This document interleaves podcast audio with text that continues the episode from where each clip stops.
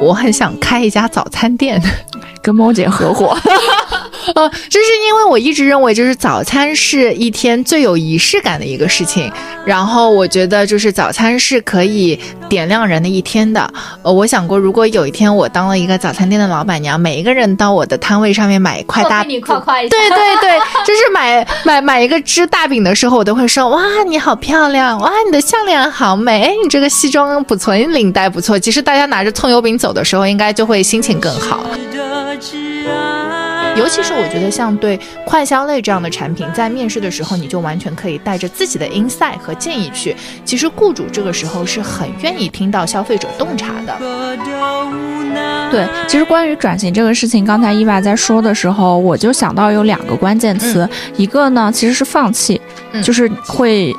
是，他其实一定程度上是放弃了自己可能待的比较舒适，可能别人觉得比较 fancy、很光鲜、很体面的这样的一一个事情。嗯，第二个呢是要去适应，不要老问别人说，哎，这里正常来说应该怎么做？没有什么所谓正常。你来这个行业，他能接受一个转型的人，一定是他非常善于变化。其实很多时候在职场上面，我觉得都是兵来将挡，水来土掩的。就是如果你不会做，没关系的，你沉淀下来去学，去踩坑，去背锅，去经历，就是这些是每一个职场人他必然会经历的事情。其实这一份工作也让我觉得，真的要带着美的眼光去享受自己的生活，享受身边的事物。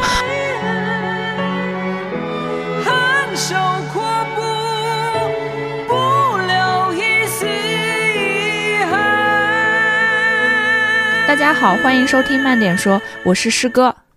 我是盖盖。慢点说是一档关于良好生活的成长型播客，我们会从两个普通人的视角分享抵达良好生活的经验与方法。你会在这里听到差十岁的对谈、职场分享、亲密关系的探索等等。让我们一起拥抱良好生活吧。慢点说，在听友的鼓励之下，鼓起勇气开设了听友群。入群的方式呢，大家可以见本期的 show notes，也欢迎大家来听友群找我们一起玩耍。嗯。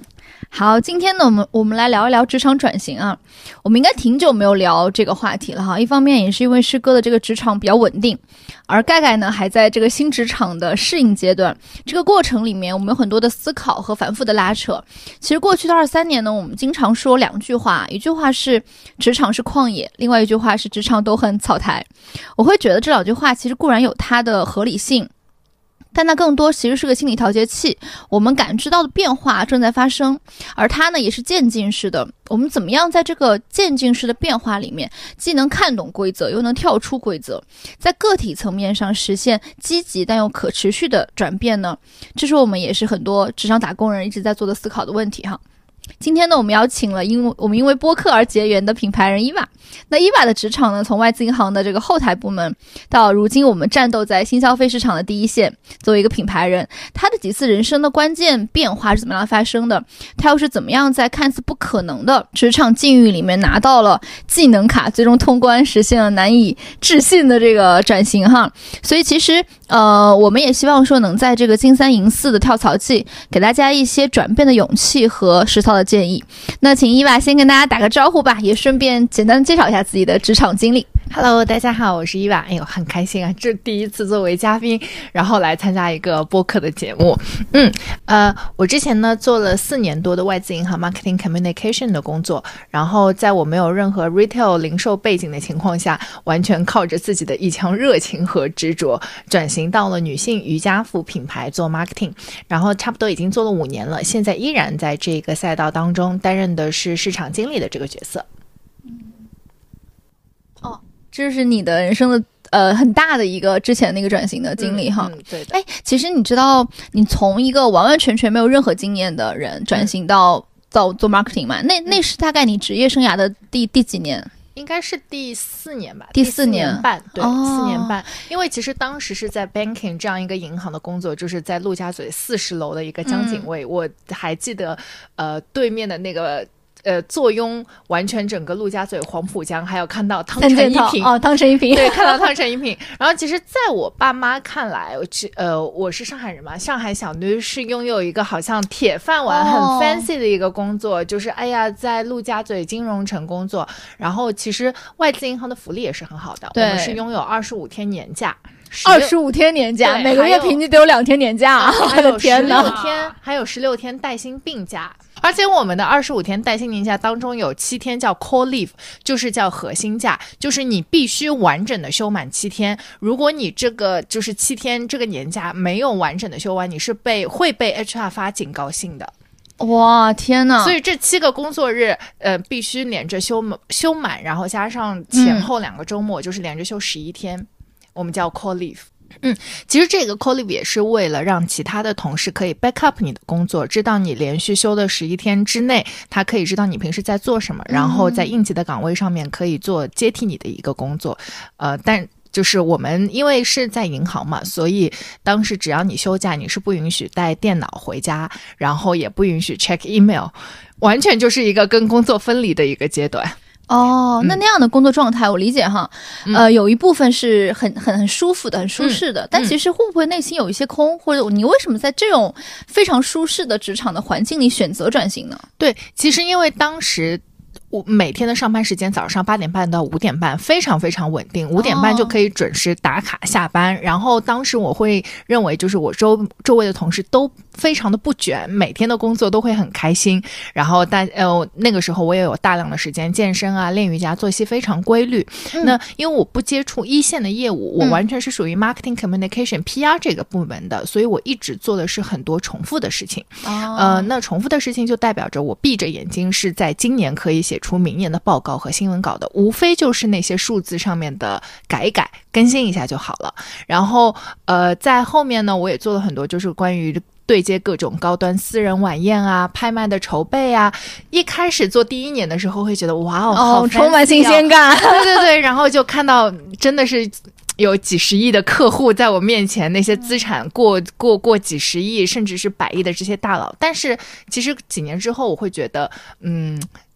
就会觉得有点无聊这个工作，因为其实那些钱也不是你的，跟你也没有关系。然后每天都做着很多重复的事情，也会觉得整个工作没有任何的挑战感。哦，所以你在这样的背景下，你选择要去转型，那怎么选方向的呢？其实当时一直我有一颗想要动摇的心，那也是因为在银行整个工作非常稳定，所以每天有大量的时间去练瑜伽。其实当时就已经对很多瑜伽服的品牌已经开始有种种下这个种子了，就觉得哎，如果有一天我可以去瑜伽服这个品牌工作，那应该还会蛮开心的。就一开始就一点点开始留意起这一行的工作机会了。嗯，那呃，因为自己一直有练瑜伽嘛，我也穿过抽屉里面有很多不同品牌的瑜伽服，然后对本身瑜伽这个品牌就比较了解，特别喜欢某些牌子，所以呃，也是有一天我是突然在某个品牌的微信公众号上面，当时还没有小红书，都没有这个平台都没有出来，就我是看到这个品牌的在微信公众号上面抛出了招聘的需求，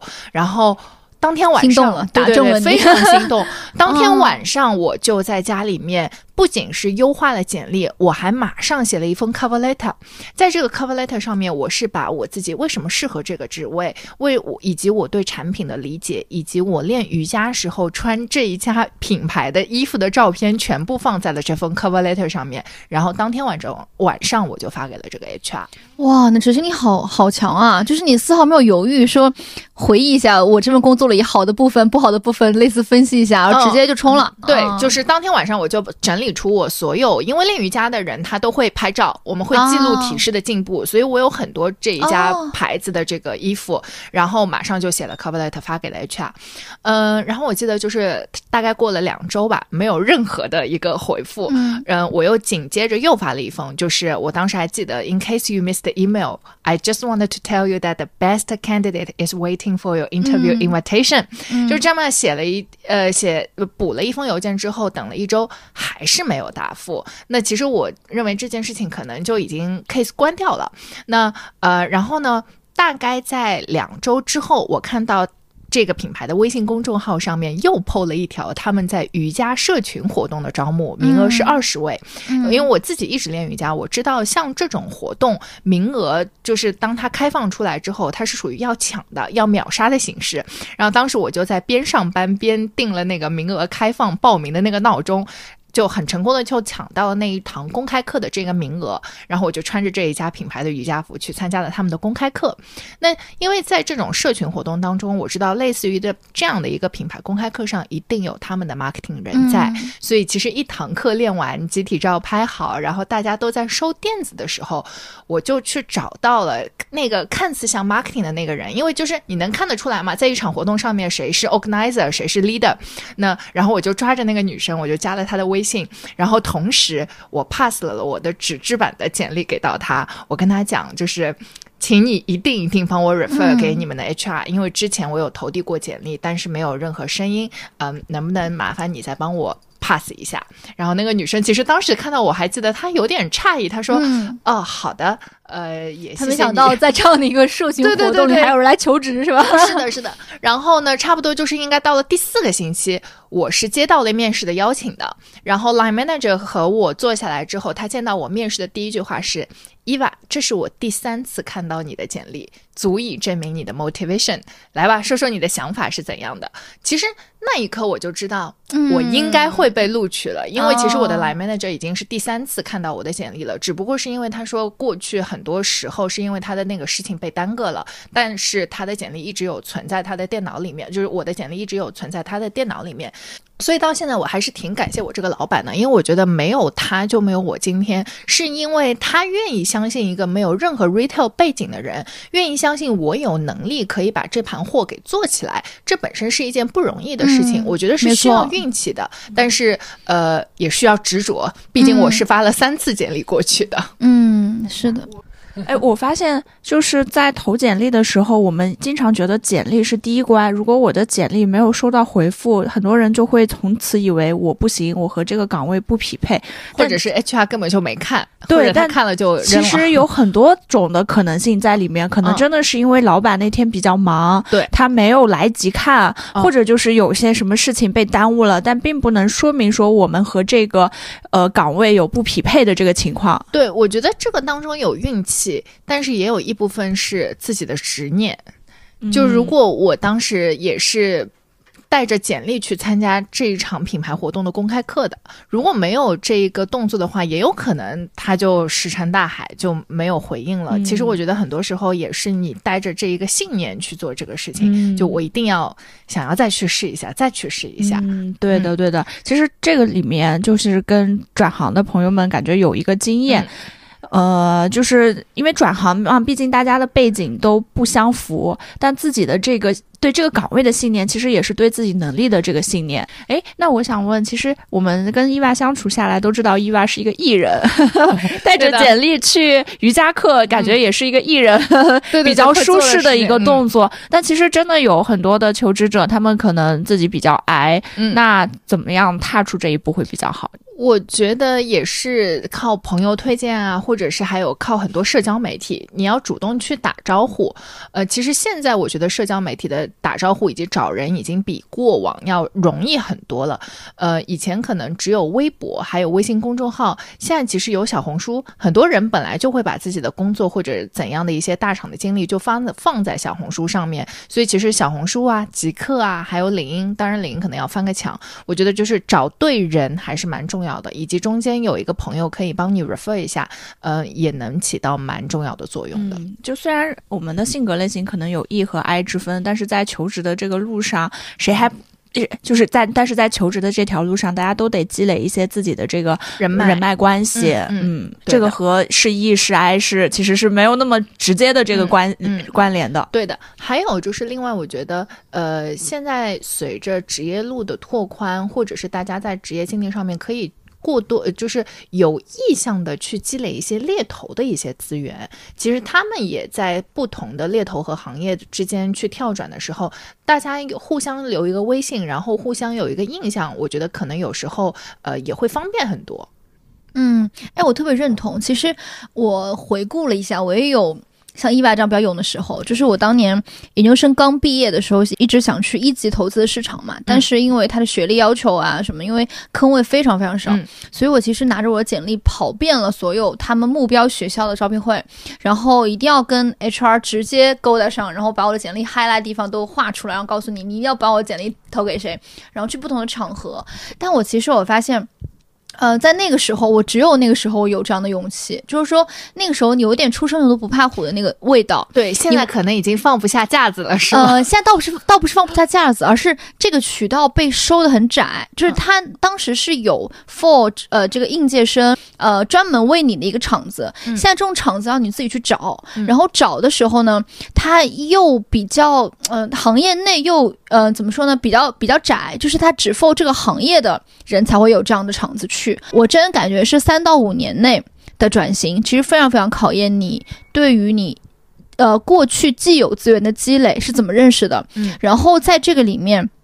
因为我们说转型嘛，嗯。转型肯定意味着你不太可能通过正常渠道而接触到一些正常的机会，对的，对的。所以一定要想那个偏方，嗯。那个偏方的办法就是你的这个信念有多强，嗯。以及你有多觉得这东西你要要，嗯。所以你想的很清楚，我觉得这是他第一要位的。很多人就是可能我碰了一次壁，我就差不多算了算了，嗯因为他其实也没有那么想要。上一次我听其他的播客时候也讲到，就是在职场上面，你的药性一定要很浓，嗯嗯要很强烈。那你就是可能就是别人看上去，哎，你很 aggressive，但是你真的很想要这个东西，很想要到这一份工作，要到这一个职位，或者是要到这个 working scope，其实，呃，老板是愿意给你的。嗯，其实我还有感觉是刚刚师哥讲那个问题啊，说呃这个好像对于艺人会比较友好，对 I 人不太友好。但其实我的感觉是 I 人真的有意面，嗯就是没有人是我为爱做义嘛，就是没有人真正意义上完全 I 的。嗯，就 E 那个部分是能够被你调动的，你要知道在什么样的地方调动那个 E 的部分，能够为你来为你来帮，就帮助你去达到你的目的。嗯我觉得这个点还是挺重要的。如果你一直拿 I 人这个事儿来给自己找说，找哎，理由，对找理由不想做这个事儿。对，说我是我是 I，我做不到这件事情，那其实有可能他你会是这个失去一个真正你想要的机会。对、嗯，对，是的。然后其实对于转型的时候，像我这样跨完全是跨行的转型，也可以给大家分享一些转型的嗯 tips。好啊，呃，如果对于你想转型的那一行或者是某一个品牌的产品，呃，如果要转型，就一定要比其他的候选人更熟悉这一个行业，或者是这一个品牌，甚至是这一个产品。就是如果你自己本身就是消费者，那再好不过了。你在 one one interview 的时候口述自己的产品体验就可以了。其实这个是和博主直播带货是一样的，就是你是不是真正用过这个产品，大家一听两句话就知道了。网友也好，就是包括面试官也好，老板也好，大家都是很聪明的。你只要用过产品，真的，一两句话大家就能知道了。还是你是在背一些 campaign 的 brief，这个就是大家都能听得出来。就如果打个比方啊，如果你是去某一些服装品类的，你自己买过他们家的衣服，那其实这个就是你很好的一个聊天筹码。如果你面试过某些美美呃，如果你面试的是某美妆的一些品牌，那列举出你去买过他们家的什么产品，你觉得优缺点是什么，打动你的是什么，其实就能很好的和雇主去聊下去。嗯，对于 interview 来讲，其实对的，一个 interview 来讲，对于他们来讲，就是免费和用户对话的一次机会啊。其实。作为 marketing 也好，或者是任何一个行业来来来讲也好，只要是 to C 的呃这个品牌或者是行业，大家是很愿意去了解自己的 inside 的。比如说，呃，你面试一家美妆类的电商岗位，呃，你可以反问雇主。我打个比方，我随便讲，就是，哎，我上个月好像也买过你们家的隔离霜，我觉得物流好像挺快的。呃，晚上二十一点的时候我付完尾款，第二天早上八点钟我就收到了。从用户体验感上来讲，我就觉得特别棒嘛。也想问问你们在物流和供应链上是怎么做到的？其实我觉得这就是一个很好的问题。呃，如果你是面试一家食品类的公司，你也可以去讲，呃，我我也随便讲，就是。我买过你们家的薯片，然后我最近也在小红书上看到过你们的投放。我觉得如果把标题可以改成“减脂期也可以放心吃的薯片”，可能这个对消费者而言更有吸引力，整体的流量和转化会更好。其实，在这个话里面有三个信息，就是第一，我是你们的真实用户，嗯我了解你们；第二，我有 check 过你们在 social media 上面这个投放的内容，这个很能帮助我未来更快的上手你们这个博主矩阵或者是是投放策略的这些 content。嗯第三就是我认为在社交媒体上面这个 content 呢有提升的空间，并且把怎么样提升已经说到了你自己个人的一个想法。其实我如果是老板的话，我就觉得这些细节我完全想听，以及这个候选人是有认真做过功课，他的态度和能力都已经兼兼具了。哦，你说的太对了。其实我我的感受跟你特别特别像哈。嗯首先，我觉得任何去的你要转行的这么一个人，你对于你要去那个行业，一定要有行业的这个 mind map 上的一些认知，你大概知道行业拆成哪个部分，哪几个嗯部分。然后两点特别重要，第一点是讲体感，嗯就是真的老板不要跟老板讲战略，要跟老板讲一线体感，因为他缺一线体感。对的，对的，他需要你给他一些用户维度的 insights 和认知，最真实的想法。对这件事情非常真实，然后他又很想知道，且他且在这个行业的人，在这个行业里的人，他可能没有那么明确或嗯那么用户视角的东西嗯给、给出来，你就很容易给到一个新的输入，嗯他会因为这个新的输入而买单。其次是你要讲自己能力的迁移，嗯。就你在，因为我们是想转型嘛，并不是应，并不是一个应届生要去到一家嗯公司。你在之前那个行业一定有跟你你跟你想去的那个行业有交集，否则你看根本看不到它。可能是个人的交集，可能是公司在呃运作上啊，一些团队上啊，一些可迁移的能力上，一定是有一些相融的部分。嗯这些部分拿过来讲，把体感和能力都融到你的 mindset 上去讲，我觉得这个的话能够体现出，第一，你是有对这个品牌有认知的。嗯，其次是你有你有这个能力，能够学得会，对的。这是很重要的这个迁移的这个叫什么思路吧？对嗯你前面讲到这个 mindset，我就想到一点，就是如果是完全关于 cross function 这样的转行，就像我完全是从银行转到整个 retail marketing，我觉得就是该具有最基本的一些呃 basic sense 这个 function 里面这个功能里面最具有。基本的 sense 还是需要有，就是打个比方，什么意思？就我现在在面试小朋友的时候，我会经常问到的一个问题是：你想做 marketing，你告诉我 marketing 的四 P 是什么？嗯如果你是做 marketing 学 marketing，是不可能老师没教过这个概念的。但是其实很有意思，我面试过的人。几乎没有一个人我能碰到，他是可以把 marketing 的四 P 和四 C 说出来的。其实这个也也也挺好玩的。就是再打一个比方，我因为我们做 marketing 嘛，我有时候会面那个做 social 媒体投放这一块的，然后碰到过小朋友说，哎，我自己也很喜欢看小红书，我对社交媒体也很感兴趣，有时候我也会刷抖音、看小红书、看 B 站。然后那这个时候我会在面试的时候问他们，说出你三个最喜欢的博主，然后他们粉丝多少。为什么喜欢？其实很 surprise，就是前一秒候选人会跟我讲他自己每天都在看社交媒体，然后对博主哦很对接、很感兴趣，觉得自己沟通能力很强。后一秒就是他连一个博主喜欢的博主名字都说不出来，那这是为什么呢？要么就是他抗压能力差，我提了这么一个快速的问题，可能他答不上来；还有个就是，那你可能就是平时不太看 social media，你前面的回答是在说谎，所以其实要问到很细节的问题，或者是你真的是自己平时每天在看的，你是不会说不出来的。嗯，我特别认同。然后还有一个可能啊，我仅仅提供一下，就是他可能是无意识在刷。就我嗯。喜欢他，喜欢那个一个大概的模糊的感觉，对对对。他根本没有站在一个我可能要做这份职业的那个视角上去看。对对就我观察，就是有点像是李诞在他的那本书里面讲过，说他自从干了脱口秀，嗯。他再也无法享受一场脱口秀的纯粹的快快乐了。对对，的是因为他在观察，嗯。但是他也他也说一句话，他说观察自有观察的乐趣。嗯。嗯，当你真正喜欢他的时候，你情不自禁想观察。对的，嗯。这个也就是为什么我们说外行看呃热闹，内行看看门门道嘛。就是嗯其实我现在自己刷小红书的时候，我已经会刷到很多就是可能门道里面的东西了。但是当时在自己就是只是觉得每天作为一个社交媒体去刷一刷的时候，你可能看不到里面的一些呃嗯门路在里面。没错，没错，嗯好，呃，刚才伊娃给我们分享了一些特别特别干货的这个 转型的经验，我觉得非常有帮助。因为转型它不是一个空话，嗯不是一个说啊我要转型我就立刻可以去执行的一个事情，它真的有一二三四步我们可以去做，可以去学习的。嗯对。然后呢，这里我就想要回顾一下当时跟伊娃认识的时候，我印象最深的一点就是伊娃告诉我说，她特别特别会看博主，说大我大概的记忆记忆就是她三秒钟判断这个小红书博主，我我值不值得投？对，所带以带货，对，所以这个 曝光是怎么样？这真的是非非常有用的这个职场的这个经验，嗯需要慢慢去磨砺的。所以能不能跟我们分享一下你自己现在的这份工作？哎，经常要看博主，而且是各种各样类型的博主，包括播客的这些主播们，嗯有没有遇到过一些比较有趣的事情？就其实讲到特别会看博主，的确也是，就我现在感觉我自己手指划两屏就能看出这个博主他的带货能力啊，数据真真的哦呃，对他的带货能力，可能数据的真假、嗯。粉丝的粘性，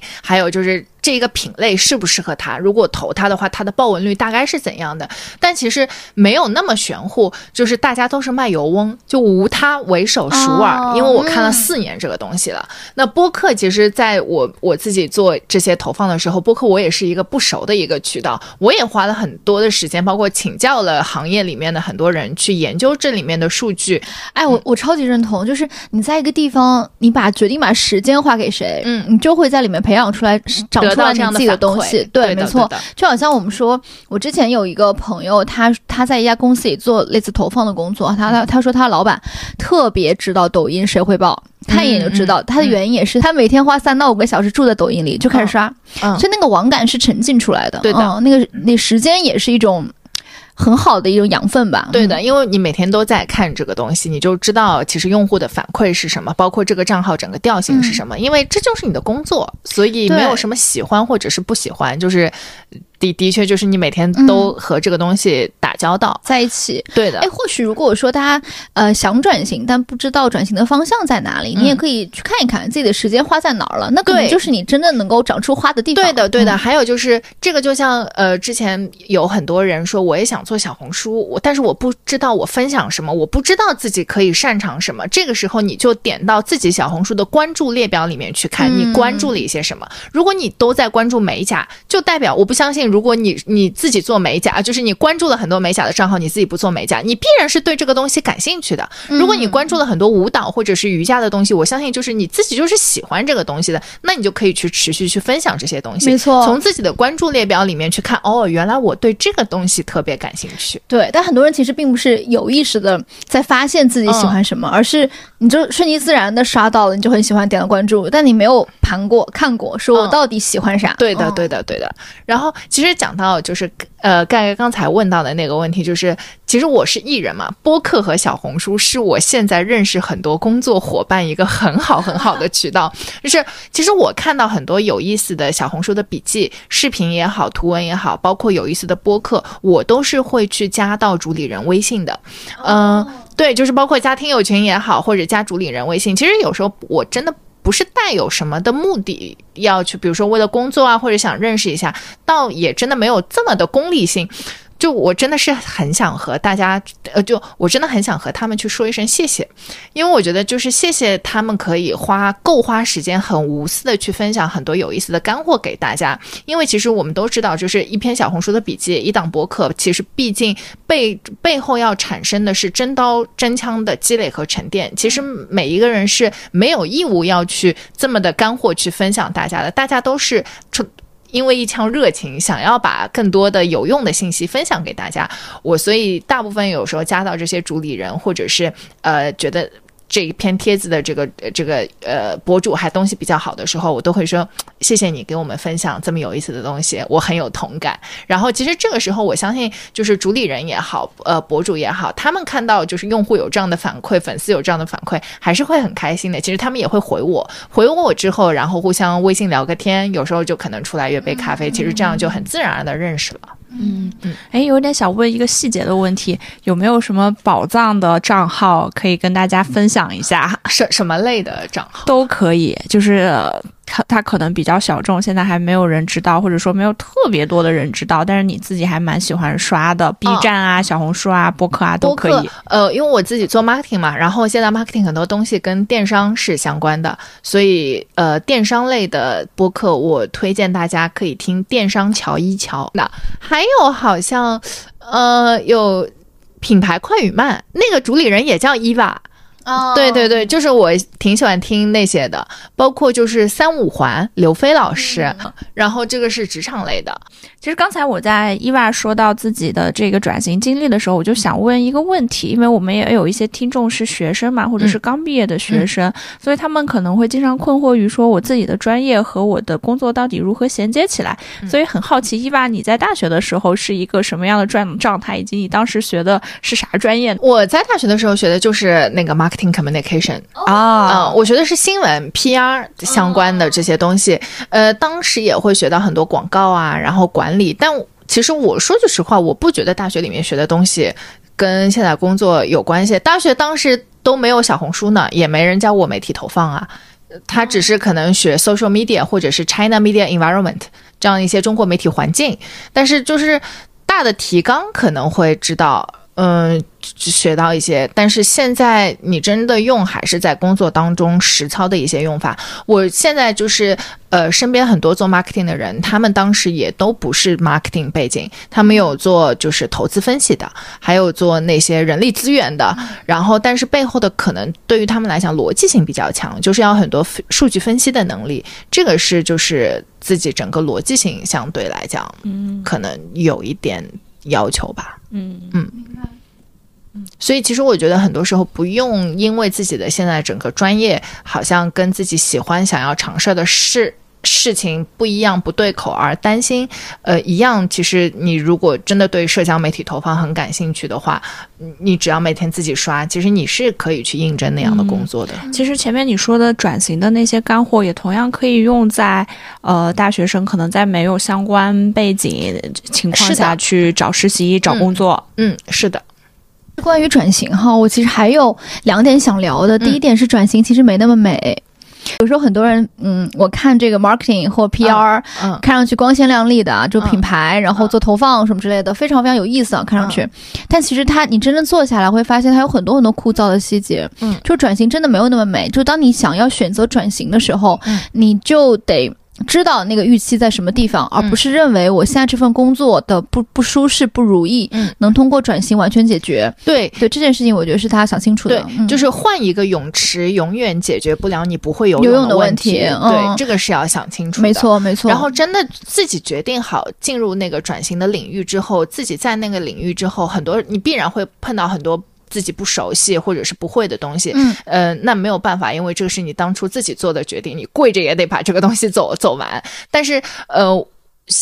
但是我想说的是，其实当初你自己觉得硬着头皮去做的事情，回头看看也不过就是那样，而且会发现、哦，回头看的时候自己已经走了这么远了。其实很多时候在职场上面，我觉得都是兵来将挡，水来土掩的。就是如果你不会做，没关系的，你沉淀下来去学、去嗯踩坑、去背锅、去经历，就是。这些是每一个职场人他必然会经历的事情，就是你的老板可能他前秒前一秒也背了锅，他也是这么过来的，而且你的老板可能他也没有你这么专业，他也不懂，大家都是边做边会的，世界就是一个草台班子，不是说你今天我什么都会，我才是老板，是因为我是老板，我才会这个东西。嗯啊，很多东西就是你跟过一遍 case 之后，第二次只要你。第一次跟 case 的时候，是你还蛮走心的去跟的。第二次让你来 take lead 的话，其实这不是一件很难的事情。重要的是，大家一定要有这样的一个学习的心态，就是没有关系的，去踩坑去经历，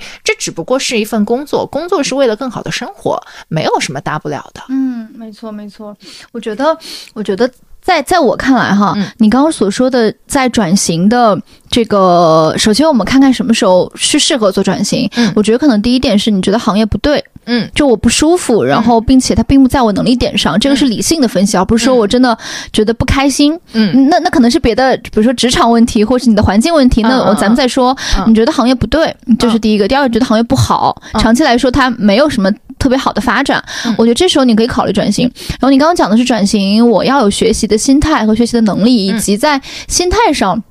不要认为你会才是一个开始的起点，嗯而是你想学，你愿意去学，并且能够通过通过各种方式来学成，这是、这是一个你可以转型的一个硬技能嘛。嗯其实我有同感，就是我觉得转型，职场转型对于一个人来说最大的要求是你得懂得懂得求助于人。如果你真的，嗯，咋说呢？如果你真的是在职场上比较是比较习惯于一个人单干，或是埋头去苦干这样的状态的话，有可能在转型的时候会遇到一些困难，因为它本质上就是在考验你到底。对于什么东西是想要的，嗯然后我能为了它找到哪些奇怪的方法来实现，这就是其实背后的信念。对对对对，强没错没错。嗯所以其实我们在转型这件事情上，不能用做事的视角来做事儿，得用一种。不能说发展的眼光吧，有点大了啊我。觉得就是你想去尝试这个事，你觉得这个这一份工作或者是未来这个领域，你背后能支撑你的这个信念很强，其实你就是可以去转型转转过去的。嗯兴趣永远是最自己最好的老师。嗯嗯我身边有一个插画师，我说：“哎，你大学里面就有学画画？”他说：“不是，他完全就是后天自己就是在工作之余自己学的。他本来是做人力资源工作的，现在是一名专业的插画设计。就是他就说，就是兴趣就是最好的老师，他就喜欢画。哎，那我问你个问题啊，我特别好奇，或我特别就是我非常想知道你的、嗯你的想法是咋样的。嗯就是我们转型面临两种选择，一种是渐进式转型，嗯就是我可能做了这份工作，我去调整我那部分的这个时间上调整调整，慢慢慢慢的转过去；嗯一种是。呃，痛下决心，立地成佛，然后就是叫什么？我们叫背水一战的这个转型，我就瞬间转过去了。我我我不给我自己留后路。嗯，哪种是你的风格，以及你觉得对于不同的人来说，你比较建议哪种方式？我现在是建议大家渐渐的去转，不要一下子转。就是现在你不知道整个大环境是怎样，你还是要给自己留一条后路吧。路嗯就是就其实就跟我不建议身边人裸辞是一样的。嗯，虽然小红书上面一直。大家能刷到我今天大厂裸辞啊，我怎样？然后就是我个人还是不是特别建议做这个事儿。就比如说，其实当时我在银行转型的时候，是因为前期我练了三年的瑜伽，我对整个品类或者是我对整个瑜伽的行业、对整个服装的赛道，我基本上已经了解了，我才觉得哦，我适合，并不是说我现在觉得银行的工作没有意义，那算了，我就。哎，好像我要不就去做零售 retail marketing 吧？做什么？哎，好像我熟悉瑜伽，那就做瑜伽吧。不是这样的，就还是有一段思考的这个过程当中的。嗯其实你准备很多东西，像我，我准备，我记得当时准备那一场面试，我可能也是准备了呃一。呃，两个星期左右，每天都会去讲自己的 case，以及每天会想象，如果面试官问我，你现在是从一个银行的背景，没有任何 retail marketing，你觉得你自己为什么会做好？其实很多东西都是要准备的，然后你要想好自己的整个逻辑是什么。我是建议大家还是要有一段过渡期。嗯，我觉得我可以给大家提供一个视角，因为我之前也面临过非常呃一百八十度的大大转型嗯。啊、因为那个时候我觉得我是没接住的，就是嗯。从我个人的能力上来说，我当时高估了自己，嗯。就我觉得转型嘛，要不痛下决心，直接不给自己留后路，我就我就上了啊、是这样的一个状态，嗯。把自己放到了一个临界点，我认为我就能够类似呃悬崖上开出花来，嗯。但其实你会发现，呃你你真的不是一个。就你真的只是普通人，嗯就是你你那个过程，你感觉到你可能我能做到或怎么样，嗯但其实那个过程非常之痛苦，你得有很强大的心脏去接受那个痛苦。对，以及其实有时候这个痛苦是因为你这个时候没有选择了，你但凡有一丝选择，你可能就会选到其他的地方去。所以我我个人还是建议，嗯，渐进式做对对，渐进式。嗯当然，有的人说我如果不到，就是不不不到黄河心不死，对吧？那嗯可能每个人就是这个接受压力的这个程度不一样。嗯其实我能想到，如果我未来裸辞了之后，如果我三个月找不到工作，我一定会焦虑的。嗯我如果没有收入，或者是没有人脉，然后呃嗯每天。没有这个微信噼里啪啦这个叮叮当当的这些声音的话，我我能想象，我一定会焦虑。嗯，我我我真我真的是我真的是觉得那种。非常孤注一掷的做法，嗯其实是适合内心无比强大以及非常清楚的知道自己要什么的人是的啊，那样的人真的是少数。对，至少我没有那么强大。嗯对，其实关于转型这个事情，刚才伊娃在说的时候，我就想到有两个关键词，一个呢其实是放弃，嗯就是会是他其实一定程度上是放弃了自己可能待的比较舒适，可能别人觉得比较 fancy、很光鲜、很体面的这样的一一个事情。嗯，第二个呢是要去适应，因为我相信转型转到一个新的行业，除了工作内容发生变化，这个工作的本身的性质、配合的人、行业里面的合作方，包括老板，其实都在变化，所以一定也是会有一个适应和磨合的过程的。嗯因为我自己在想，我我其实也相当于说做了一次转型，因为我之前做互联网运营，后来转去做记者。虽然说实习记者这件事情我在上学的时候也做过，但是实习生和正式的记者还是非常非常不一样的。所以我自己回想一下，也经历了可能有一年左右的一个磨合期，才逐渐逐渐适应这份工作和找到这个角色。嗯所以其实还蛮好奇，伊娃你在转型之后，你大概多久和这个工作磨合上手了？其实现在我都觉得有时候会没有完全的磨合上手，因为这一行不停的在发展嘛，你永远有自己不擅长的东西，你永远在接受新的事物。就是我觉得，尤其是转型之后，我会更加发现工作当中，除了你自己了解自己擅长什么，发现自己就是喜欢什么，在转型之后，你会发现原来我不擅长什么。呃，其实发现自己。某个东西不擅长什么，真的不是一件坏事儿。就是你永远不要拿自己的弱势和别人的优势或者是强项去比，因为你比不过，你也没有必要这么比。就是呃，比如说我们之前以前在我银行工作的时候，我完全不需要 brainstorming，因为我们没有任何的说就是有什么 create 对对对，没有任何 creative 的这些东西。然后呢，我在转型之后，我就我们大家整个组有 brainstorming 一个一个动画片，它是想要表达某一个小人物，它是一种很 fun 很 cute 的形象。其实当时 agency 来到我们公司，他就提出了各种脚本、切入点、动画的呈现方式和特效。我完全听不懂，或者就是我没有那个概念，我没有办法想象这是一个什么东西。他把每一咖每一咖的东西都画出来之后，我依然这个东西没有想象，就是嗯没有办法想象。然后当时我就记得老板问到我们所有人意见的时候，我说不出任何东西。这个时候其实我就知道我对 creative 的东西不擅长，那不擅长就不擅长，你就 let it go。因为专业的人在做专业的事情，但你不要硬熬。可是就是职场里面，我就很很容易发生。我觉得，尤其是大公司里面，就大家会为了为提问而提问。每一个人其实你没有 comments 了，但是你坐在那里，你偏要说出一些 comments。这个真的，我 真的太以前在美团的时候，我们做一个内容的活动，老板要求组里面每一个人提 comments，、最后就发现他们在群里就硬硬 comments。对，就是已经，我觉得我我觉得这个方案啊挺好啊，没有什么问题啊，我也我想象不出什么。然后大家大大家说你你再说说呗。你还要想，我觉得这个光好像有点不太对，然后 agency 没办法，就现场再给你去调光，就我觉得其实没没有必要，就是本身其实很 pure 的一个事情，很很单纯的一个事情，走到最后，因为你的一句 comments，因为他的一句 comments，因为这些不必要的 comments 而而变味了，所以我觉得就是专业的事留给专业的人去做，如果你不擅长某一件事情的话，那就不擅长，没有关系的。嗯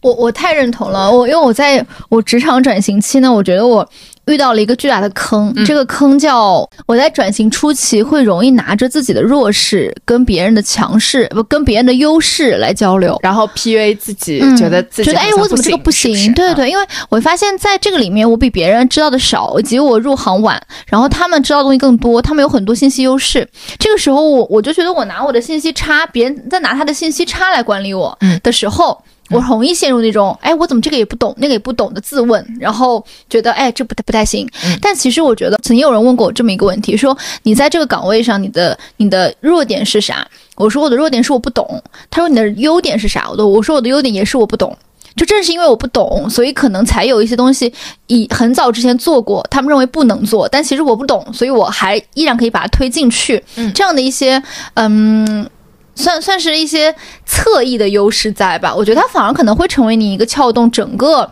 呃你你的转型的这个行业的一小一个小支点，要懂得找到它初。生牛犊不怕虎的那种感觉，就是对我愿意去尝试。对，会有那种感觉，而且你因为你不知道这件事失败过，嗯你也不知道有人为了这件事情而怎么着过，谁的屁股在哪里这种事，嗯你反而容易做出一些。一些更新的事情出来，嗯我觉得这个可以不用特别担心，也也不要老问别人说，哎，这里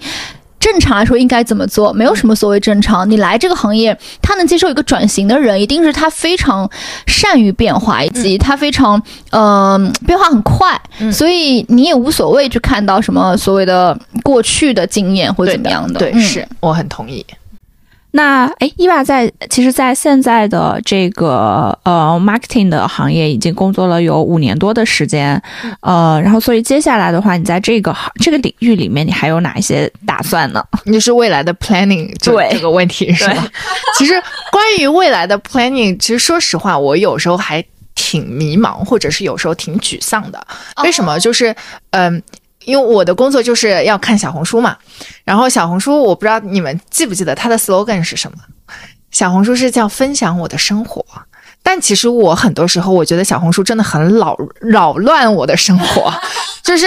其实就怎么说，就是那些说身材焦，就是你不要身材焦虑的那些博主，我觉得贩卖焦虑的就是他们。你看他们一个人个人身材多好啊，而且现在小红书都是能 PO live 的那个图片了，对吧？就是完全我没有修过，没有滤镜，没有美图秀秀的这个图片，就是嗯那些让你没关系啊，你可以十六加八轻断食啊，就他们 PO 出来的东西就是就是美的，他们身材就是好的。然后还有就是大家都能刷到什么一百五十斤瘦到一百斤的这些博主，其实我自己看了我也会焦虑，我就觉得为什么别人都能瘦得下来，我就是瘦不下来。而且其实你一刷一大把，就是可能三十岁、二十五岁，什么财务自由啊，年薪百万，这是我觉得我看了，其实有时候。我也会很焦虑的，而且身边我身边很多博主的朋友，他们就是住着很贵、租金很高的这些房子，而且在我看来，就是他们都是比我年轻，九八年、九九年、零零后，呃，都好像就是年薪百万，甚至赚了什么一千万、两千万的也有，就是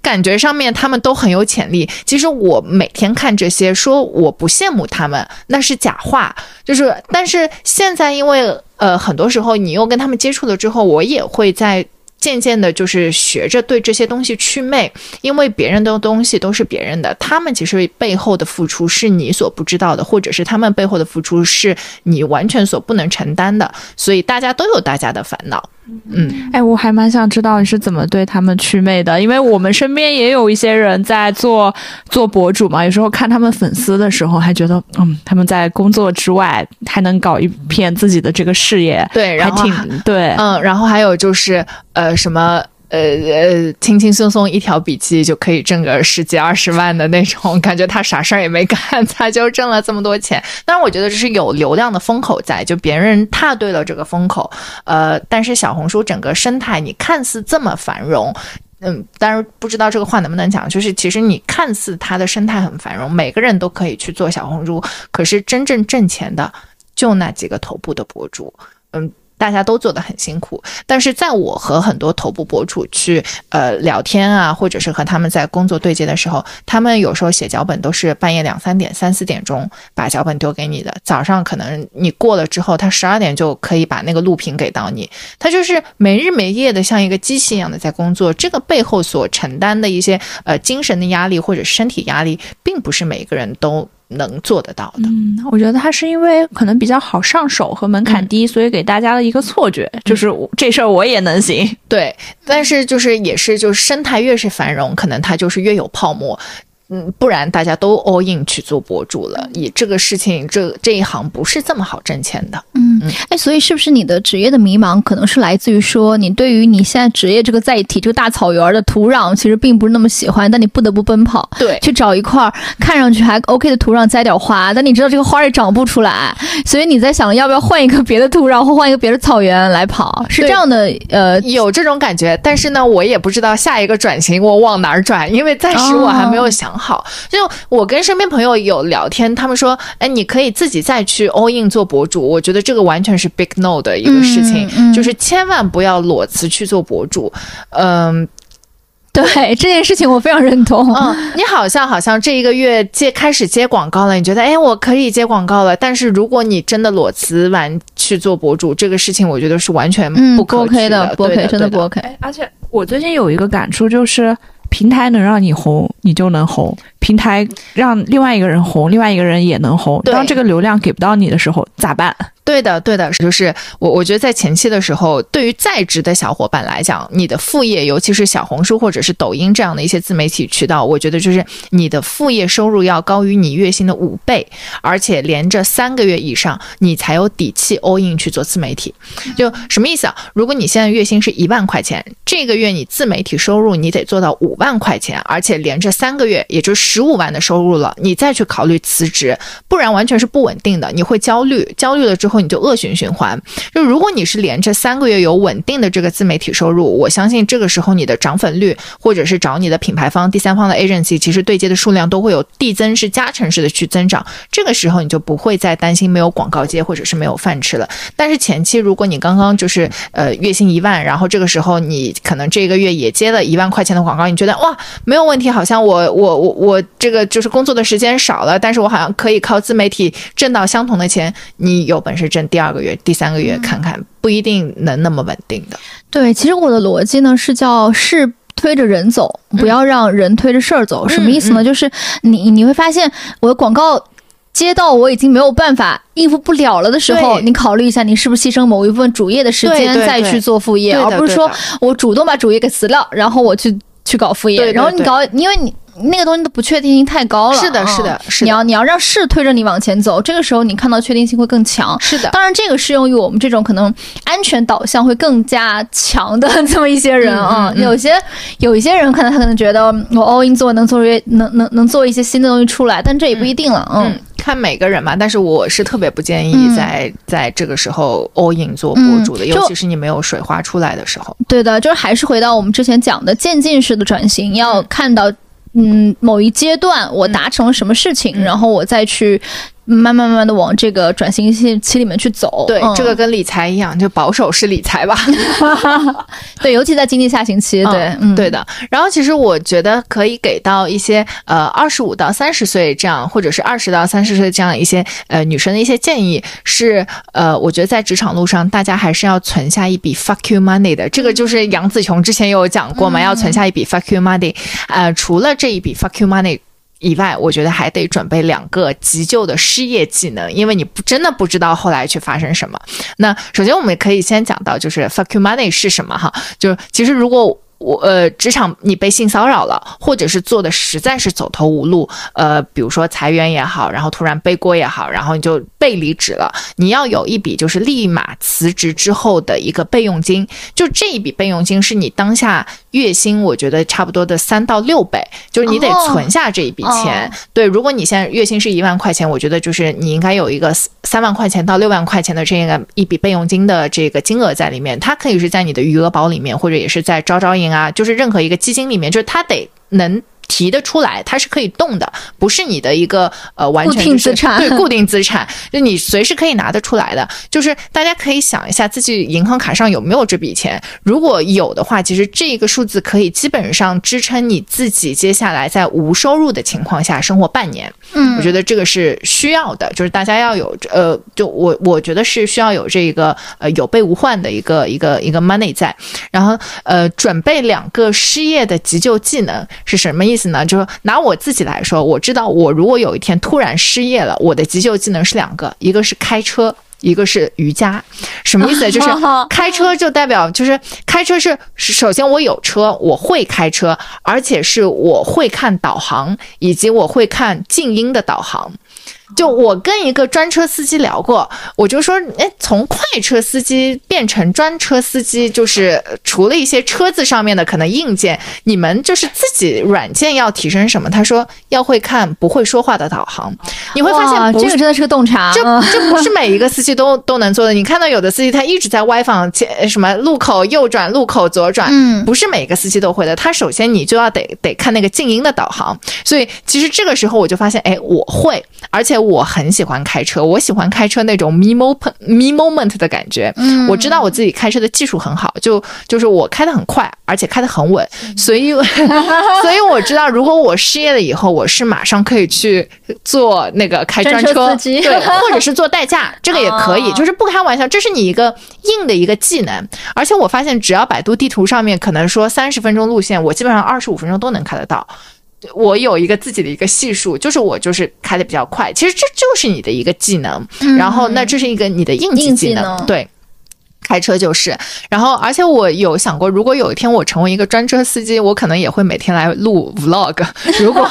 如果用户愿意的话，司机就是我觉得其实开车也你可以在一个密闭的空间下接触到不同的人嘛，各种各样的人，其实说不定他未来就能成为你的朋友啊，或者是你的合作伙伴了，Who knows，对吧？其实我觉得这个也是蛮有意思的一个事情。嗯对，这是开车，然后还有一个就是失业紧急技能是瑜伽。呃，我自己是有瑜伽老师资格证书的。如果我有一天失业业了，我觉得我可以靠瑜伽这张证，可以随时上岗。如果一天是呃，现在我知道瑜伽课基本上一百五十块钱一节课一个小时，那一天四节课的话，差不多日收还有六百块钱的这个技能在。然后如果有一天我失业了，我算过，我一天六百块钱的瑜伽收入，加上开四百块钱的专车收入，那就是一千一一天差不多就是有一千块钱的收入。那一个月按照二十一点五天的这个工作，其实你还能月入两万多。你说两万多多吗？它不多，但是他觉得不少，所以这是。我的一个就是失业两个、哦你的两个底线失失业急救技能，嗯，那我觉得大家都可以想一想，就是你的爱好有可能能成为你的能力，嗯就不要看轻它。就是我、呃，你不要消费一个爱好，而是把它变成一个生产力，对有可能是一个还挺看上去挺有意思的事儿啊。我身边有一个朋友，他是真的很会收纳，然后他就去考了收纳师，现在就是在闲鱼上面出售自己这个技能。哦，你看似这还蛮些不有意思的起眼的技能，就是它真的是可以让你挣钱的。嗯还有我另外一个朋友是听说过他的朋友有学算命，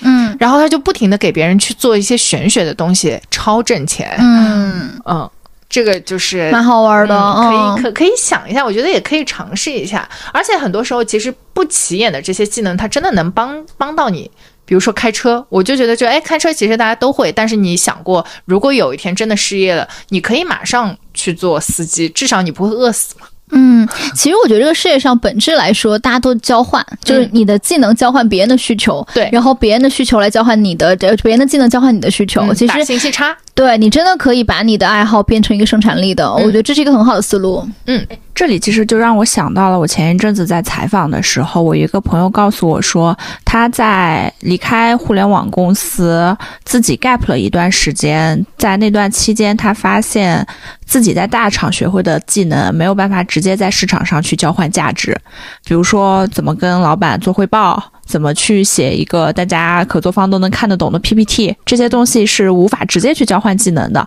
反倒是像呃做设计，可能做呃写文案这种，他之前有过一些经验，就是自己的其他时间积累下来的这些东西，帮助了他在那段时间成为自己的一个收入来源。所以现在当他再回到职场的时候，他除了为自己的简历打工，也就是完成公司里面的那些事情。啊，服务好客户啊，等等的，嗯他还留出来时间要为自己的作品打工，因为自己的作品在未来是可以帮助自己交换价值的。对的，这个也是，就是为什么我现在好像暂时没有打算创业的这个想法，就是其实我还蛮喜欢打工的，因为其实对我来讲，我觉得是拿着公司的钱，积累着自己的人脉，leading 着自己喜欢做的项目，然后接触着自己想要做做事儿的这些人和未来要拓圈的这些人脉的一些事情，其实我觉得这些这都是很难能可贵的事情，嗯。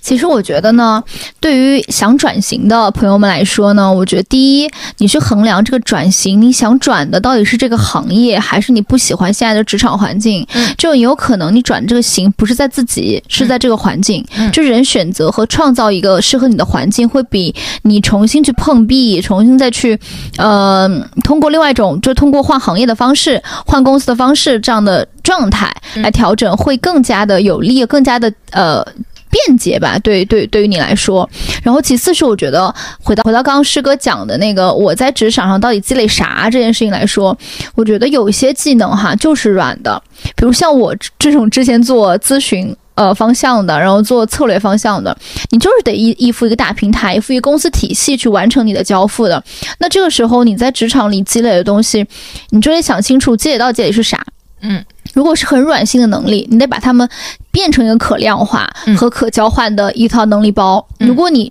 变成不了，那你要思考中间的 gap 在哪里。那如果你做的是业务方向的，我觉得就积累两个，一个是资源，一个是人脉。嗯资源是呃硬的东西，人脉是软的东西。这两个事儿如果都积累不到，那那那这个职场到底他给你些啥，值得你这么卖命的去为他做这个做做那个？我觉得都得想清楚。所以嗯其实你在职场里这个转型呢，第一是你在职场里的现状有可能是两个维度引起的，一个是你自己怎么看你自己在职场里的位置，一个是公司到底怎么样。那你在转的时候，要不然为自己去换一个行业，要不然为公司创造一个新的环境，我觉得都是很好的一个方向啊。对的，而且其实我觉得在职场里面，呃，在打工的时候，其实重要的是积累自己的人脉，然后做自己想要尝试的。其实这个可能比工作本身是更有意思的，就是你得在职场里面有意识的去攒一些别人拿不走的东西，这个是很重要的。因为其实每一个人做到最后都是 sales，你在 sell 自己的产品，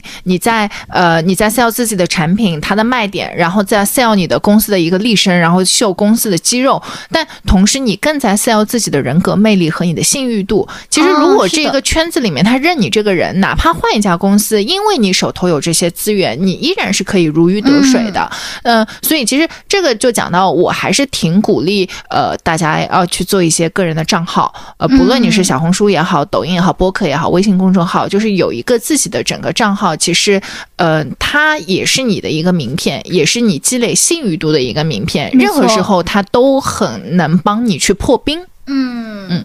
好，刚才聊的都是一些比较务实的、嗯具体的干货、方法论的这一类问题。那下面咱们来聊一些务虚的。就其实嗯能够明显的感觉到，现在宏观上对于职场的叙事正在发生变化，因为嗯大家都会提到说，现在的经济大环境在变化。啊呃，以前工作的意义，对，以前会追求个人的上升、工作的意义，其实现在大家也不太去再强调这些东西了。嗯所以我来想问一问伊娃哈，你在现在的工作中有没有哪些 moment 时刻是感觉得到意义的？嗯，就是其实我从来都。不觉得有一份钱多活少离家近的工作，我觉得根本就找不到，没有这么完美的工作。其实这是你之前那个不就是吗？是我我离家不近啊，嗯，我钱也不多啊，对我就是事儿少吧。哎，如果那份工作换到现在，是不是大家挺喜欢的？就是有十十二十六天的假期可以去做小红书。哎，这啊，但是我们有敬业协议，就是你所你如果是可能，我不知道现在我们那家公司是怎样了。当时如果你是做 social 的话，你是完全要报备的，嗯，他是明白他是不愿意让你去去接广告的。其实我觉得现在的职场叙事有些变化，是在于像你之前那份外资的工作，对于之前啊，我们说价值为主主导驱动的这种年轻人来说，大家会觉得，哎呀，没有什么意义。我们会统一的认为它啊，意义不是很大。我我不希望做那些从头看到尾的工作。但现在当下这个叙事下，一定是一份非常非常大家愿意要的工作，觉得哎，真好。对，其实呃，当时也是我们在当时银行办年会的时候，呃，有一大笔是十五年、二十年、二十五年老员工的，对，就嗯他们在这一家行里面已经奋斗了，可能不能叫奋斗吧，就是在这家待着行里面了对，已经待着可能二十年以上了，然后他们也不会再有任何跳槽的可能这些心念想法了。那这个还是源于就是每个人要的东西不一样。那对于年轻人来说呢，就是我们可能会觉得过去年轻人不会选择一眼看到底的生活，嗯但现在大家好像更倾向于选择那些更稳定的生活了。嗯我我不认为它完全是经济环境带来的。我觉得就是看三个因素吧，第一是工作的内容，第二是工作的伙伴，第三是工作的报酬。其实这三个里面能满足你两个，我觉得就是一份好工作。你绝对找不到就是百分之一百，但是如果你能找到，我觉得真的很很不错。但是三个里面能满足两个，就是一个真的还蛮有意义、蛮 OK 的工作了。就对我自己来讲，就是我有时候现在现在的这一份工作，我觉得它意义出现的呃时候是做快消品，其实很容易出现工作成就感。对我来说，就是健身房里面越来越多的人穿我们家牌子衣服的时候，我就觉得哇，我好想抓着他，就觉得姐妹你好有眼光，就那种感觉。嗯然后以前就是在健身房的这个更衣室里，健身房的更衣室里面，我还拉着那个就是完全不认识的用户，我就看到他穿了我们的 bra，我就说啊，我说我看到你穿了我们的新品，你是在哪里下单的？哪个渠道下单的？然后他就说我在哪里哪里买的。我说哦，我说你好你好，我是这个品牌 marketing。然后他说：“哦，你哦你好。”然后我会问他：“你穿着体验感怎么样？你为什么会买这个？你在哪里看到的？然后呃，你你觉得有什么不好吗？你愿不愿意参加我们以后的社群活动？就我真的是一个艺人嘛，就我会抓着。其实这个时候就是我完全感觉到，这就像做一个免费的用户调研。然后他也会呃分享他的一些体感啊，然后他从哪里去看到，我觉得就就这个时候，我觉得我的工作真的还挺有意义的。哦，嗯，然后另外就是，呃，我发现当我们的 ROI 越来越高的时候，你看这个曲线一直在向上趋势走的时候，就是咱们在做媒体投放的时候，你扔一块钱，但是它出来五块钱的这个 sales 水花的时候，你也会觉得就是感觉自己是拿着公家的钱做私人的一个博弈那种感觉，还是觉得挺有意思的。嗯啊，另外就是我会觉得，因为我我做的是女性呃运动类的这个品牌嘛，其实我觉得这个工作让我觉得，嗯，每一个女生都有自己很美丽的一面，但是现在好像很多女生都不太愿意去夸赞别人，或者是大家不承认自己漂亮，呃，我觉得这个是呃。嗯，挺遗憾的一件事。对，挺遗憾的一件事。其实大多数女生在我眼里都觉得挺美的，然后呃，挺。可是好像大家还是很严苛的要求自己，觉得自己这里不够好呀，那里不够好，这里想去动一动，那里想再瘦掉十斤。但我认为，就是大多数的女生都很漂亮。我觉得你们两个人也很漂亮，就是不是谄媚。我觉得就是每一个女生都有自己美丽的一面一面，但是大家好像又很吝啬对别人的这个夸奖。有一次我在健身房里面，我看到一个女生在换衣服，然后我就真的主动去跟她讲，我说：“姐妹，我觉得你刚才一个人在无氧去撸铁的时候，我觉得你在发光，你好漂亮。然后那个女生她就突然看着我之后，她就给了我一个很大的拥抱，眼神里面有那种 surprise，她就跟我说：“啊，从来都没有这样陌生人这么夸奖我，谢谢你。”她就讲了，就是 You made my day。然后其实我觉得，就是我的工作当中会接触到很多漂亮的女生，但是我认为平凡或者是并没有说容貌上面很出彩的这些小姐姐们，她大家都是拥有她们美丽的一面，只不过大家可能就是听不到或者自己感感受不到。然后现在这一份工作让我觉得我带着很多美的眼光去接触很多平凡的人，他们的美丽反而是会被放大的。这个时候我就觉得我的工作还挺有意义的，就是哇，尤其是 姐妹，就是千万不要吝啬你们的赞美，就是 girls help girls，我觉得很、嗯很重要。而且每一个女生，只要她有自信，她愿意去落落大方的去和别人去交谈，她就是漂亮的。嗯嗯，你知道我上一次有一次跟猫姐出去玩嘛？我们去宁波，然后我们在吃饭，嗯对我们一个朋友，然后我们在吃饭的时候碰看到一个姐姐，就是他们的她的女儿差不多跟我们一样大，嗯然后她戴着一串非常好看的珍珠项链，那个项链是那种呃珍珠应该是个。潜水珍珠就是它，呃，形状会不太一样，然后、哦是贝壳贝壳项链，嗯然后超好看。我我我当时就跟猫姐偷偷的说，我说，哎呀，这个姐姐的项链真好看。猫姐就说我要告诉他，然后又立马跟那个姐姐说，姐姐，我觉我们觉得你的项链好好看。嗯，然后我们就打开话题聊了能有半个多小时，我们在、嗯我们就知道他在上海做服装类的，然后做个性化定制的服装，他也邀请我们去他工作室玩啊之类的。嗯我觉得真的是，嗯。你的你你觉得你工作的意义会来自于你给它赋予什么意义？嗯呃，你怎么样通过你的行动来让它产生意义？我觉得对于很多人来说，这一点上，我们不要期待它给我们意义，而是我们可能能创造一些意义出来。嗯而且，也也是刚刚你刚刚讲的，就是你每个女生都很美，我特别赞同。就是嗯我在平凡的女生身上看到很多很多美的点，而且我我反而觉得那些看上去就是一个标志性的美的女孩儿，反而让我没有什么记忆点。嗯但是呢，这个事儿又只会在女生身上，就是你只有女生会觉得她好美，那些男生们总觉得都看不懂。就男的总是很俗，你知道吗？嗯，对，真的是的。是的，所以我觉得就是，其实这一份工作也让我觉得真的要带着美的眼光去享受自己的生活，享受身边的事物。呃，我记得有一次。在呃前两年的十二月三十一号，当时我去全家买一个饭团，然后我就为什么十二月三十一号去全家买饭团？就具体有点不记得，嗯我就记得那个是要跨年了，那天晚上大家就可能都想出去玩儿，然后我就进到全家买一个饭团，然后那个女生就是一个人在那边忙碌收银啊之类，我就看到那个女生就是那个刘海，然后在那边忙碌很认真的样子，我觉得哇，那个女生好漂亮。然后其实我在收银的时候，我跟她说了一句，我说小姐姐，我觉得你好好看，新年快乐。嗯然后这个女生突然哭了，她就说她从来都没有一个客人在。就是收银的时候跟他讲这一句话，哦他说啊天哪，他说就是我好感动，然后他说感动的那一刻，就是他就哭了，我就觉得、啊，这个妹妹她是不是有受什么样的委屈或者是什么？可能她没有，她就是觉得就是嗯，在收银的时候没有人这么去夸赞她，但是我相信就是我这样一句夸赞是可以让她可能点亮她一天的那个生活的，嗯。呃，所以我觉得就是大家真的是不要去吝啬自己的夸赞，其实可能回去你夸一下自己的妈妈也是，挺好的。嗯，对。其实我觉得这个事儿，因为我们在聊职场嘛，我觉得有这个事儿在职场里运用也是一个很好的选择，就是嗯我们多夸夸我们的合作方，多夸夸我们的业务伙伴，可能大家。就是缺少，大家彼此之间怼惯了，甩锅甩惯了的时候，你嗯。你多去夸一下他，多多给他一些支撑和鼓励，有可能你你的职场环境就会变得更好，因为嗯。你的这些举动变得更好。是的，他也会释放出来这个工作的意义，有可能这个意义并不是带来的什么什么价值，而是让某些人更快乐，它也是一种意义。嗯，对的，是的。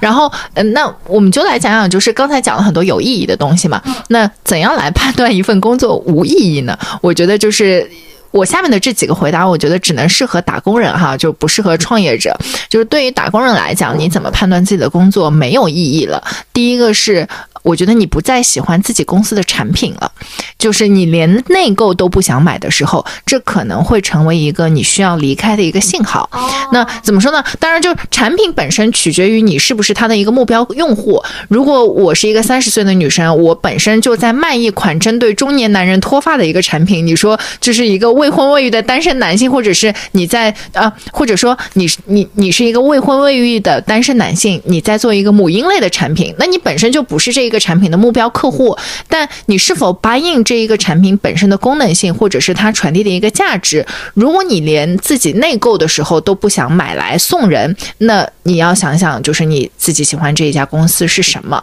就我曾经和一个设计师聊天，他说，如果他自己设计出来这个设计画稿的这个产品，在完稿之后，他如果自己都不想发朋友圈的话，那代表你可能自己都不满意这一加工，呃，就是自己都不满意自己设计的这个产品。然后还有一个就是，呃，我会觉得没有意义的话是。就像在我银行工作的那一段时间，我会觉得就是今年完全可以写出明年的报告，无非就是改一个数字的时候，就是连框架条目一成不变，就是你的工作太有可替代性了，我觉得是需要考虑到离开的，因为你需要给自己多积累一些职场的筹码，因为你的工作太可替代性了，任何人都可以去做。嗯，还有第三个是，呃，我会觉得是你一直在输出，但是你在这一家公司没有输入的时候，我觉得这个可能要去对自己的工作意义上面去打一个问号。呃，这个也是为什么我有时候在和我的老板去聊，就我会觉得公司的发展速度一定一定要大于员工的发展速度，这样大家才可以愿意留下来。不然就是员工为什么要留在这里？因为品牌不是员工自己的，你就不能要求大家为爱发电。就是团队，其实我觉得不是害怕企业没有进步，而是怕的是。做不起来，很多、呃、很多东西在正式 kick off 之前，就是我觉得一定要想清楚，这个是呃，如果这是一个整个行业都在做的一个东西，我们就没有理由不做。嗯，做了就不仅要顺势为而为，而且要逆风而上。如果要半途而废，再换一个赛道，从 team working 的整个角度来讲，我觉得是很伤团队心力的一个事情。所以呃，在大家。不断输出自己的这个势能的或者是动能的时候，也要考虑你有没有输入。如果长时间的没有输入的话，是真的要考虑一下，就是这个公司的发展前景是怎样的。因为毕竟我们都是在用时间，呃，去换我们的整个工作的职能和时间去换我们整个自己的一个经验。嗯，是的，说的特别好。这是来自一个工作十年，而且已经是到 十差差不多十年，然后也是到 marketing manager 这个职位的前辈的一个体验。所以其实，所以其实特别能够去给大家一些这种比较 leading 的这些指导。嗯嗯。好，呃，我们前面讲了很多跟现实相关的话题，嗯、最后再来问一问伊娃，如果不考虑任何经济压力，不考虑所有的这些现实情况，哎，有没有一个你比较想做的工作？呃，我我觉得有几个啊，就是第一个是我可我想去一个有瑜伽的地方去做一份打信息差的工作，就是比如说我想去研究一下巴厘岛的整个瑜伽旅修课程，然后把整个信息差再卖给国内的人。其实我就我知道这已经有人在做这个事儿了，但我希望就是可以自己去做一个跟瑜伽有关的，然后又还蛮美的，呃，可以分享、传递爱、传递能量的一个工作，这是一个。另外一个，我觉得呃。呃，我很想去学一个 AI G C 所替代不了的功能，因为现在我们自己在做 brainstorming 的时候，很多的时候我们真的会用 Chat GPT，然后我就想去学一个 AI G C 替代不了的技能，比如说泰式按摩。比如说印度古法按摩，还有硬的那些技能，还有还有就是我其实有想过，我想学女性私处按摩，我觉得这个东西超挣钱，就是它一定它是就是未来整个整个对对对，而且它应该是未来整个女性发展的就是一个宏观环境下面的一个刚需。哎，我其实今天还在想，就我在思考就业就是劳动力结构的这个问题。其实现在有更多的人是。高学历，因为大学扩招嘛，高学历出身。但其实这个行业有很多时候赚钱的和对这个需要的、有这个岗位需求的，恰恰是一些劳务类的工作。就是比如说结构失衡的。对，其实其实比如说那个家政，嗯，家政阿姨，嗯，还有顶级的月嫂，就是比如说那些富豪，他们家里需要的那些人，就是又需要说你可能懂一些这个有知识背景，然后又很有这种落地的。动手技能，还有那些现在是头部博主要招私人助理，就是他的私人助理要帮他 BD，然后其实就相当于一个经纪人的角色，嗯，对，然后你还要会打光。会帮他架那些麦架子，这不是一个就是任何一个经纪人就会的东西。但是出于很多博主，就是他自己手上预算有限，他也不可能去组这个团队。那如果你自己手上有这个技能，你你就会这些东西，你就很容易找到一份私人助理的这些工作。嗯，就就有一点像那个旺旺。